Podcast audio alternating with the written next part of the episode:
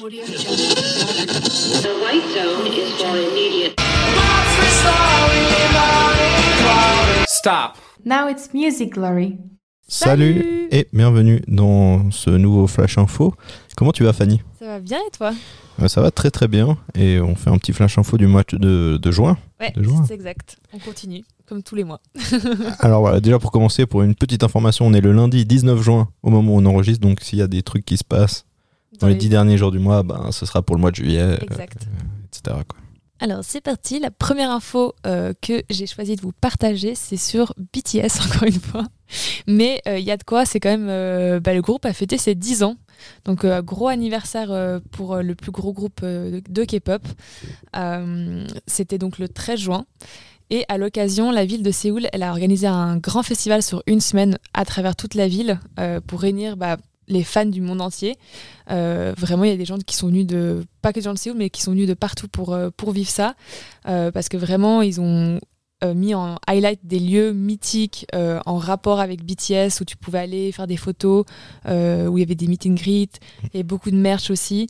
Donc, donc voilà, et puis le clou du spectacle aussi, là, ils ont vraiment mis les moyens. Le 17 juin, les fans, ils ont eu le droit à un show de feu d'artifice pendant 30 minutes, euh, chorégraphié sur les sons de BTS. Donc vraiment euh, au-dessus d'un pont euh, super célèbre à Séoul, dont j'ai oublié le nom, mais, vraiment, j'ai regardé un moment du live que j'ai trouvé sur TikTok et ça avait l'air complètement ouf. Il y a quand même 400 000 personnes qui sont venues au bord de Han River, qui est le fleuve qui traverse Séoul. Euh, donc, donc voilà, et puis euh, aussi un petit cadeau de BTS, ils ont sorti un son alors que quand même ils sont en pause et qu'il y a deux membres, et Jin, qui sont à l'armée. Un son qui s'appelle Take Two, qui est sorti le vendredi 9 juin, donc juste avant euh, l'anniversaire, et qui, bah, en français, on pourrait traduire ça de deuxième prise, comme si ça annonçait un peu, ça marquait un peu l'étape nouvelle du groupe qui va sûrement, enfin, on espère normalement, si on croise les revenir en 2025-2026 euh, euh, pour continuer euh, la carrière du groupe. Donc voilà.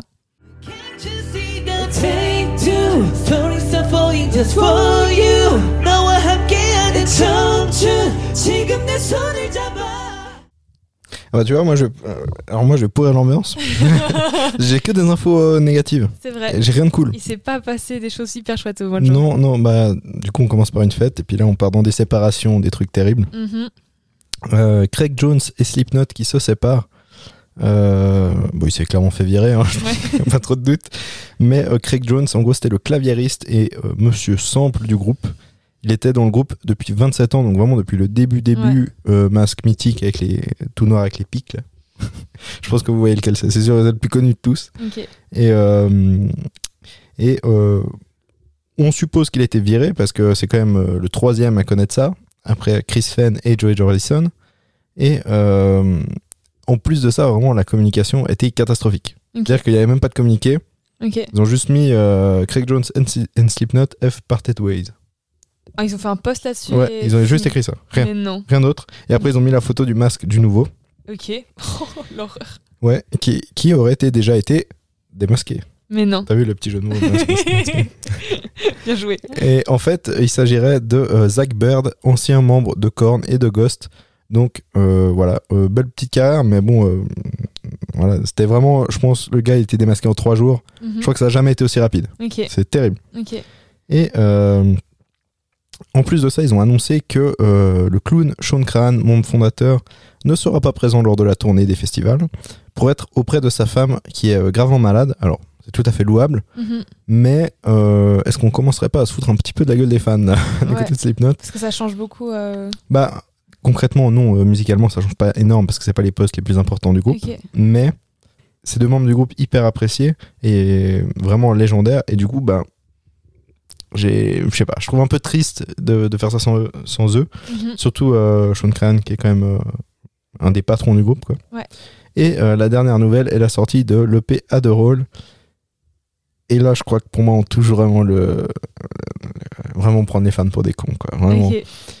C'est genre trois interludes, le morceau Adderall, Adderall sans l'intro, une fois à l'envers, et, euh, et voilà. Genre vraiment, ils ont. Voilà. Ils ont juste posé ça là. Ouais, moi, j'ai vraiment de la peine avec ça, et je trouve franchement que Slipknot commence à devenir une. Attention, Une- avis. ouais, ouais, ouais, ouais, alors avis. Ouais. Je trouve que Slipknot commence à devenir une machine à pognon et euh, c'est pas forcément cool parce que c'est un petit peu tout ce qu'ils dénonçaient au début de leur carrière. Ouais. Et voilà. Mais je, quand même, j'aime beaucoup leur musique quand même. ça change pas. Mais voilà euh, Ouais. mon avis euh, sur Slipknot et ce qui s'est passé durant ce mois de juin. Ok.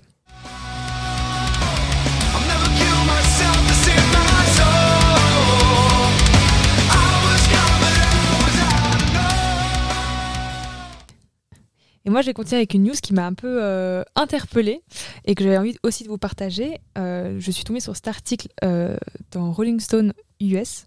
Le titre, alors je l'ai traduit, mais c'était Paul McCartney a utilisé l'AI, ce qui est l'intelligence artificielle, pour créer une dernière chanson des Beatles, mais pas de manière effrayante. Et donc ça m'a ça m'a un peu tilté. J'étais genre, ok, pour- pourquoi ce titre? Donc de quoi s'agit-il? Paul McCartney s'est confié à la BBC euh, dans un interview. Il a expliqué avoir utilisé l'intelligence artificielle. Et donc, grâce à ça, il a réussi à extraire, grâce à une technique qui s'appelle le démixage. Donc, c'est de. Sur les bandes anciennes, c'est de arriver à séparer les instruments, la voix et, tout ce qui va avec, euh, pour ne prendre que la voix de John Lennon, pour le coup, d'une ancienne démo, donc une très démo donc il- dont il n'a pas révélé euh, le nom. Donc, on ne sait pas vraiment plus de, de détails par rapport euh, à ça. Mais grâce à ça, il a réussi donc à créer cette dernière chanson qui, on ne sait pas quand sortira le morceau, mais en tout cas, c'est fait. Pourquoi de manière pas effrayante Parce que l'article disait pas en mode Ah, ok, il a euh, mis un peu les sons, euh, par exemple du guitariste, euh, de la voix de Lennon, il a tapé faire un son à la vibe Beatles et puis ça a créé un son. Non, c'est vraiment c'est une vraie production et c'est pas ce qu'on peut voir un peu qui passe sur TikTok où tu dis ah moi, j'avais vu par exemple si Lana Del Rey chantait une chanson de Rihanna, qu'est-ce que ça donnerait Grâce à l'intelligence artificielle, tu peux euh, mettre la voix de, de Lana Del Rey sur une chanson.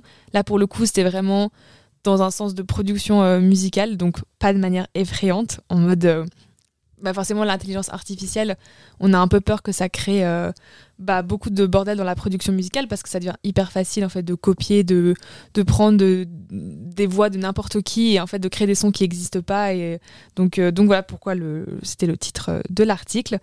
Euh, d'ailleurs, c'est quelque chose qui a déjà été utilisé euh, par Peter Jackson. Donc d'ailleurs, ils se sont associés, qui est donc le réalisateur de, de- Le Seigneur des Anneaux. Ouais, et puis aussi qui va faire euh, ce documentaire épique en trois parties des Beatles qui s'appelle Get Black. Get Back, pardon, où là aussi c'est- il a utilisé l'intelligence artificielle pour isoler et séparer les voix des instruments individuels les uns les autres pour, pour ce documentaire en trois parties. Donc, donc voilà. Et la chanson, on ne sait pas encore quand elle sortira, mais je pense que, je pense que c'est hyper intéressant et je me réjouis de voir ce que ça donne. Très bien. à toi Euh, bah moi, euh, ça me fait vraiment marrer les artistes qui, euh, qui, euh, s'insultent de manière euh, par médias interposés. Ok. Et euh, évidemment, quand on parle de ça, il y a forcément un frère Gallagher dans le lot. Et en l'occurrence, c'est Noël cette fois. Sa dernière victime, c'est le groupe euh, The Night 1975. Ah ouais. Ils sont déjà un peu dans la tourmente. Hein. Voilà, en plus. Bon. Mais en gros, en interview, Matt Healy, le chanteur de, de 1975, il a lancé une petite, euh, petite pique au Gallagher. Il a dit ils doivent grandir, arrêter leurs bêtises et se remettre ensemble. Ce que beaucoup d'artistes ont dit d'ailleurs. Mais bon, euh, Noël, je ne me demande pas pourquoi, a dit lui, je l'aime pas. Et euh, bah, en gros, euh, il l'a pas très bien pris. Il a pas été de mort. C'est très énervé, ok. Ouais, et euh, en gros, il a dit simplement c'est un putain de débile profond. Il doit comprendre à quel point ce- son groupe est merdique et doit se séparer. Ah ouais.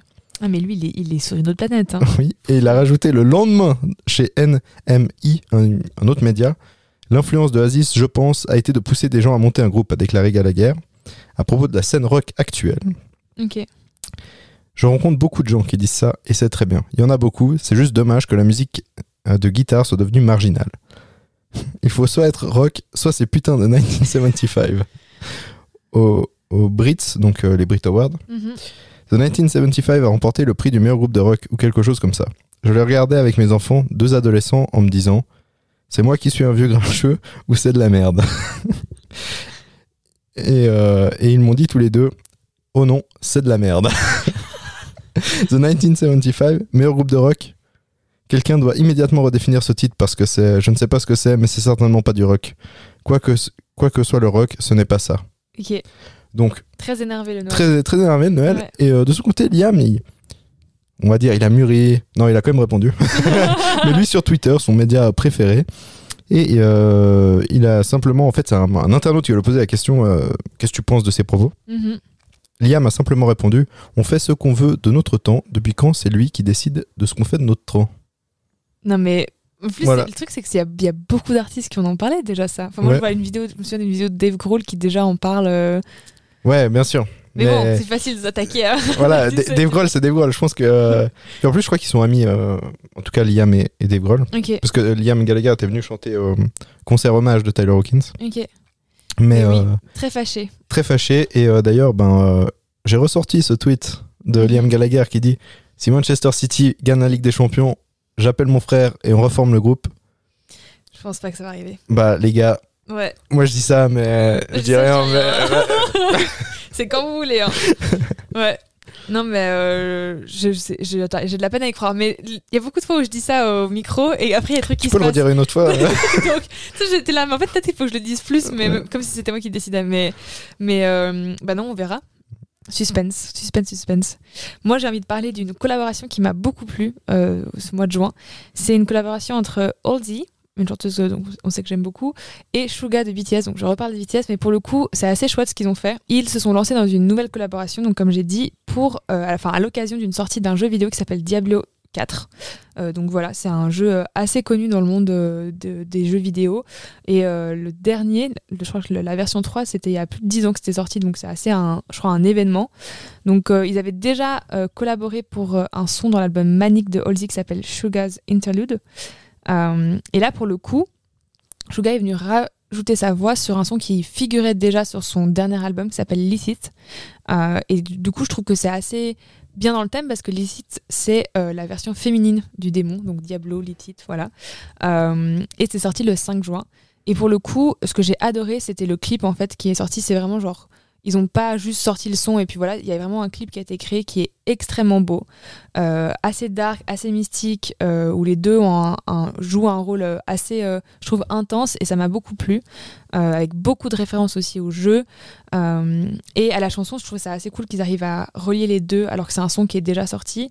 Euh, la partie de Suga qu'il a rajouté est hyper cool. Si vous voulez chercher la traduction, je l'ai- beaucoup aimé. Donc voilà. Et en plus, ça a été tourné dans une chapelle en France, la partie de Halsey, et puis Suga dans un studio à Séoul. Mais la partie de Halsey est hyper belle. Enfin, c'est un très très beau clip. Donc euh, je me suis dit, en plus de parler de la sortie, je voulais vraiment vous pousser à aller voir le clip et aussi le making-of qui est trop bien et qui explique bien le, bah, tout le, le concept autour de, de ce titre. Donc euh, voilà, j'ai beaucoup, ça m'a beaucoup plu et j'avais envie d'en parler. T'achèteras le jeu. Alors, euh, je connais pas bien le jeu. Alors, enfin, non, en fait, je- j'ai pas été plus chercher ça, mais, euh, mais why not? Juste pour un morceau. Ouais, juste pour un morceau. Mais je sais qu'Halsey, euh, ils ont utilisé d'autres sons de sa discographie aussi, donc je pense qu'elle est, elle, elle est vraiment en partenariat avec toute la sortie du jeu. Donc, euh, mais ouais, non, why not hein, Maintenant que j'ai appris à jouer aux jeux vidéo.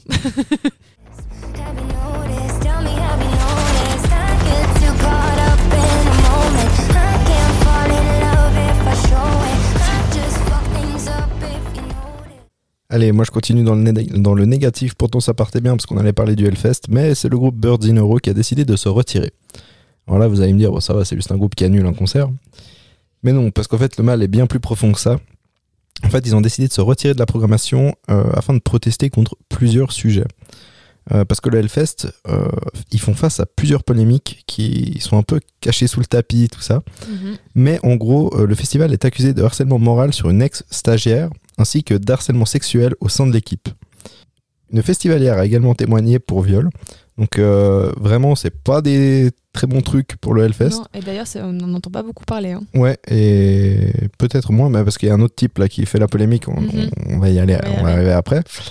Euh, et le deuxième point est la programmation d'artistes accusés de violences conjugales et sexuelles. Et euh, le directeur du festival, alors je sais pas si c'est Ben, Bardo, ben Barbeau, le gros patron du festival, je, je sais pas, mais en tout cas le directeur du festival, a répondu dans le journal Ouest France. Attention, hein, parce que la citation est Magique, fantastique. hein. Je n'ai pas vu, moi, personnellement, tel ou tel artiste frapper son épouse. Donc je m'arrête à ça. Bravo, ok, donc, euh, donc si t'es pas témoin, euh, Ouais, ça ça veut dire pas. à ce moment-là que. Ouais. Voilà, bon, bref. Et euh, troisième polémique, parce qu'on s'arrête euh, pas en si bon chemin. Plusieurs artistes euh, du Hellfest ne cachent pas leur liaison avec le milieu néo-nazi. et notamment pour, ce qui, pour ce qui concerne les scènes vraiment extrêmes, genre black metal, tout ça. Mhm. Et en gros, ben, le Hellfest les programmes quand même. Et il y a aussi la question qui s'est posée typiquement sur le cas Pantera, qui a, ben, nous on l'a vécu, ils étaient programmés au Rock am Ring. Le Rock am Ring a finalement décidé de les retirer. Ouais. Et le Hellfest ne les a pas retirés. Mhm. Et ils ont bien joué, donc Pantera a bien joué au, au- au Hellfest.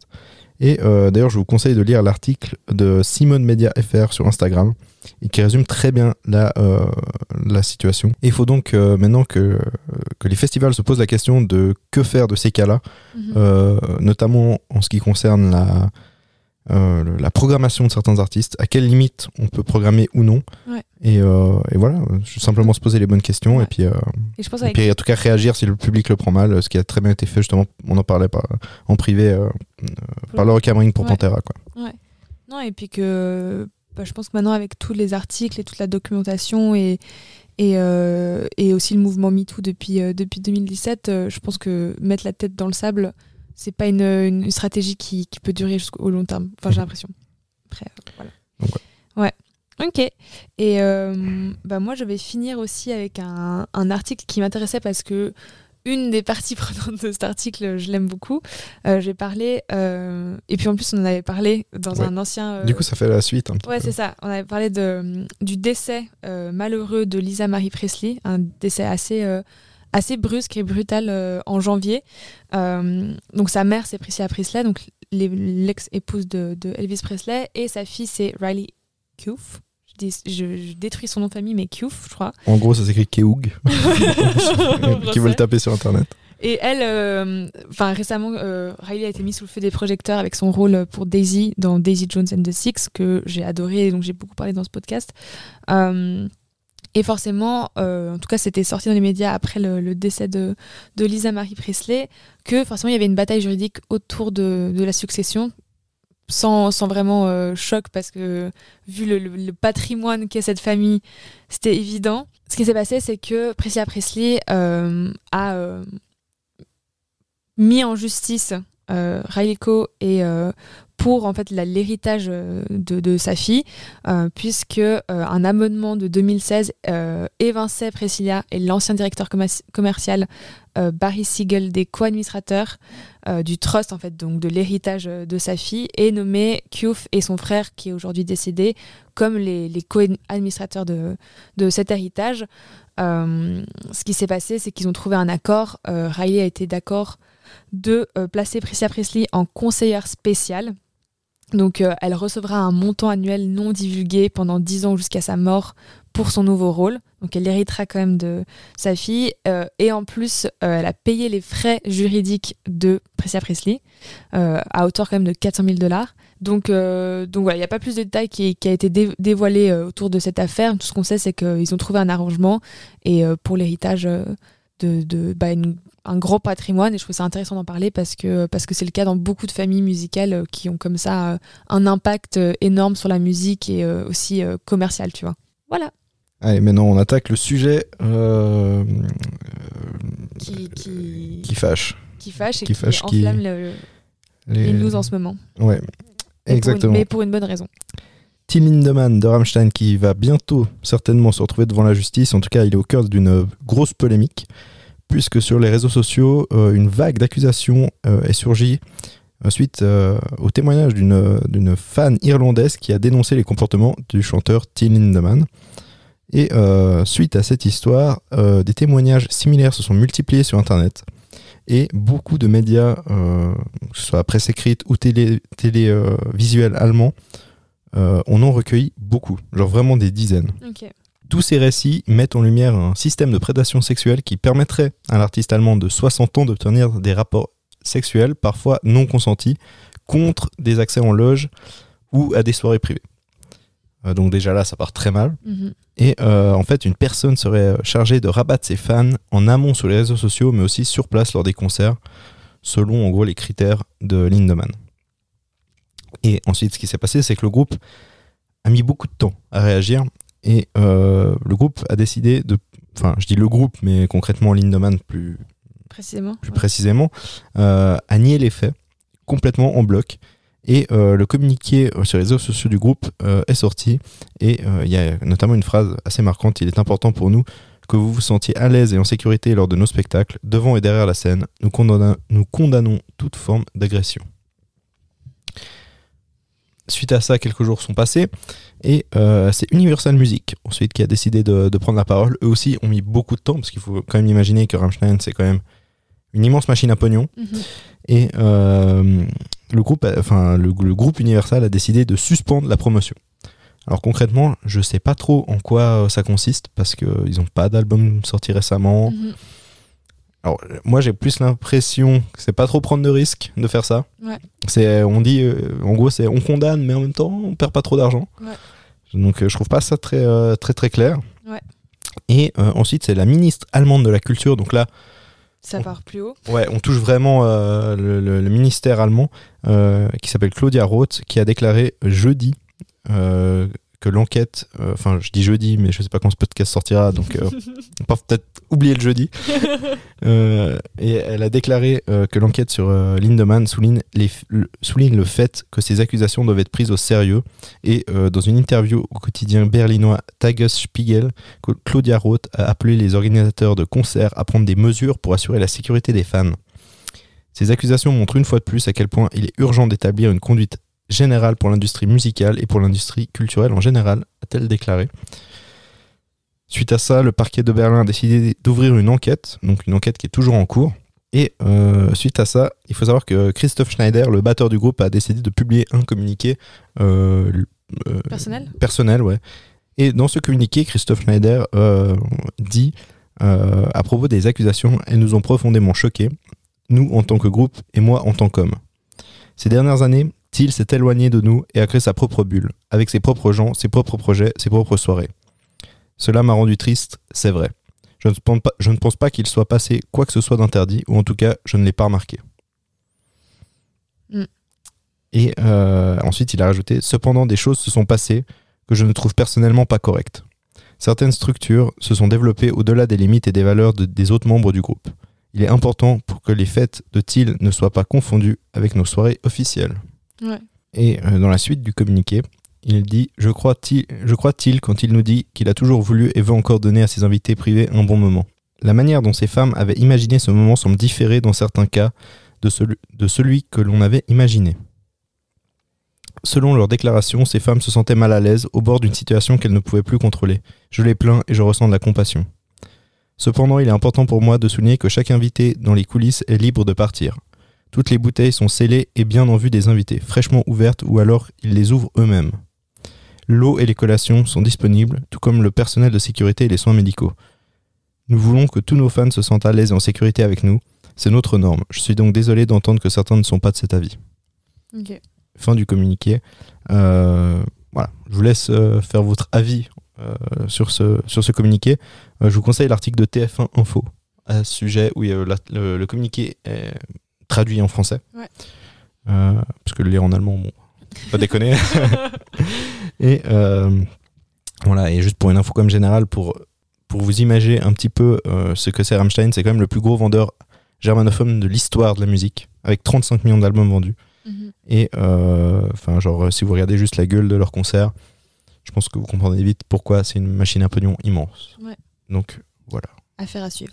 affaire à suivre.